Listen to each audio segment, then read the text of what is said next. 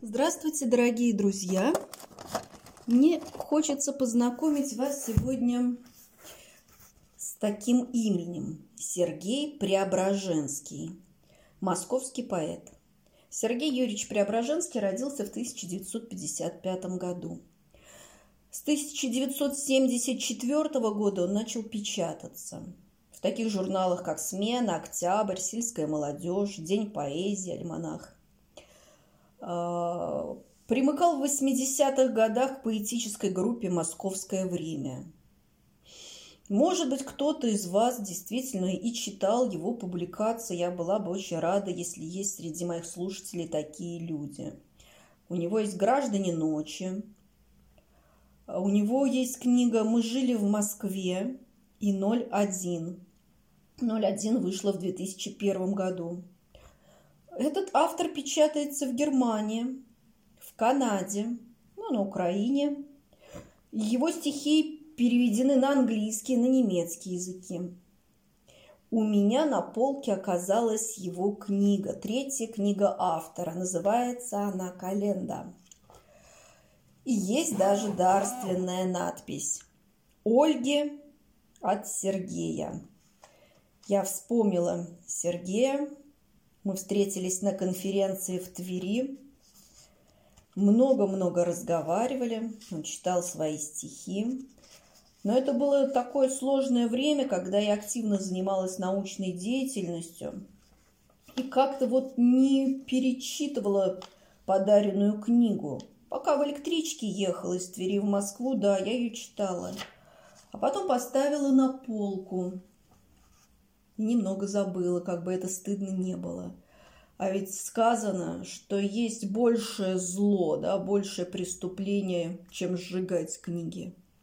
Это не читать их. Вот поэтому сейчас я хочу познакомить вас с одним из стихотворений из данной книги. Попробуйте, конечно, на слух его воспринять. Это очень тяжело. Возможно, придется прослушать несколько раз, но если вам понравится то, как я его воспроизвожу. Это такое стихотворение, в котором можно найти различные культурные пласты и ветхозаветные образы, и исторические моменты. Попытайтесь увидеть в этом тексте как раз то, что в нем заложено автором. Проверьте да, свое восприятие текста, свой культурный бэкграунд. Ну, не буду много говорить, хочу прочитать. В легендарные времена лучше входить парами. Шире обзор, если рука в руке – предводительствуемые седыми мигерами, так детсадовским поездом шли сообразно реке. Глаза омыты влагой вечного дождя, между нами просекающего густо чьяновская злая чешуя стал рыбою, а ждали гостя. Так друг для друга рыбы в кубе, сжатые веществом воды – Выпуклость увеличивает тупость. Почти синонимы. Насадка и наводка. Трудно выныривать, но вода становится паром. В нее упала звезда и кричит «Разбейтесь по парам!» Легендарные времена.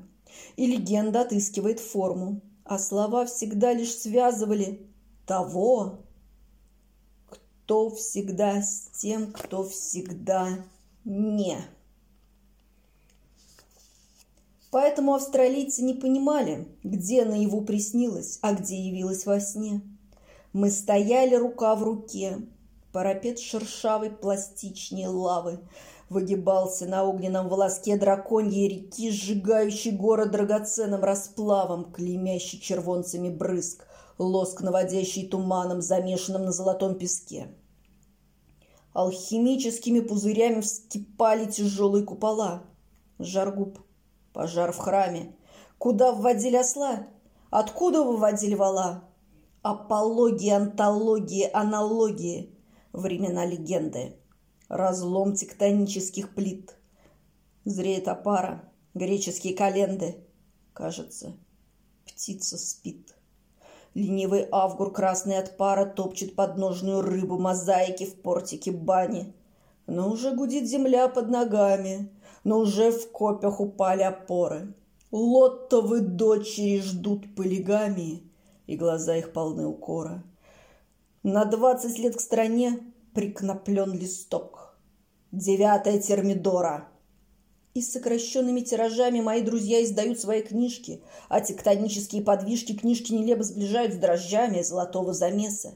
Им же насытиться не удастся. Где была кружка брусничного муса? Кто охранял детсад? Кого берегли дед ясли? Наше детство не кончится никогда. В этом наша вина и наша беда. Умер Саша. Мальчик сутулый и пьяный, на проезжей части заигравшийся мячиком света. Содержимое черепа открылось раной, будто раньше не было раной это. Теперь идет в перевалку во тьму подворотен, говорок характерный гудит вдалеке. Он медлителен, тяжеловат и плотен, влюблен в перепалку, в диспут примерный, входит в пике. Мальчиками хоронят, не оставивших ничего. Существо нашей детской агонии – лишь исходное вещество. Разве мы, убитые ложной надеждой, не такие же жертвы Великой войны, и не столь же жалки наши одежды, наши будни были не столь же бедны? А поэтому, двигаясь от Арбата, я вполне могу повернуть к огню и преследовать твой силуэт, горбатый, неизвестный солдат. Лопает энконю. Вот в архиве твоем все скопом. Ах, бессмертие! Ах, Акрополь! Это пачка серых листков. Как бесстыдно сползший покров и беспомощной ноготой ты смешон. Точно пьяный ной. Любопытствуют дети. Зачем столько лет по над краем пошлости шлепал поэт? Под виноградовым ветерком, зажатым в кулак пятериком. Он думал, Страною правит страх, думал. Страна – труп живой. А вышло, что этот труп живой. При нем мертвеце стоит на часах. Он чувствовал холод, храня тепло. Страна смерзала, звенела литком. Может, в этом призвание ремесло на снегу ветру дотлевать угольком и рассыпаться жалким пеплом истлев. Исполоть, исполоть бессмертный совдеп, Что так цепко держал нас в морозной горсти, Что не дал ни удрать, ни уползти, Ни дохнуть, ни сдохнуть, ни умереть. Лишь страницей серой прошелестеть. Ну, вот такое произведение. Надеюсь, вам понравилось.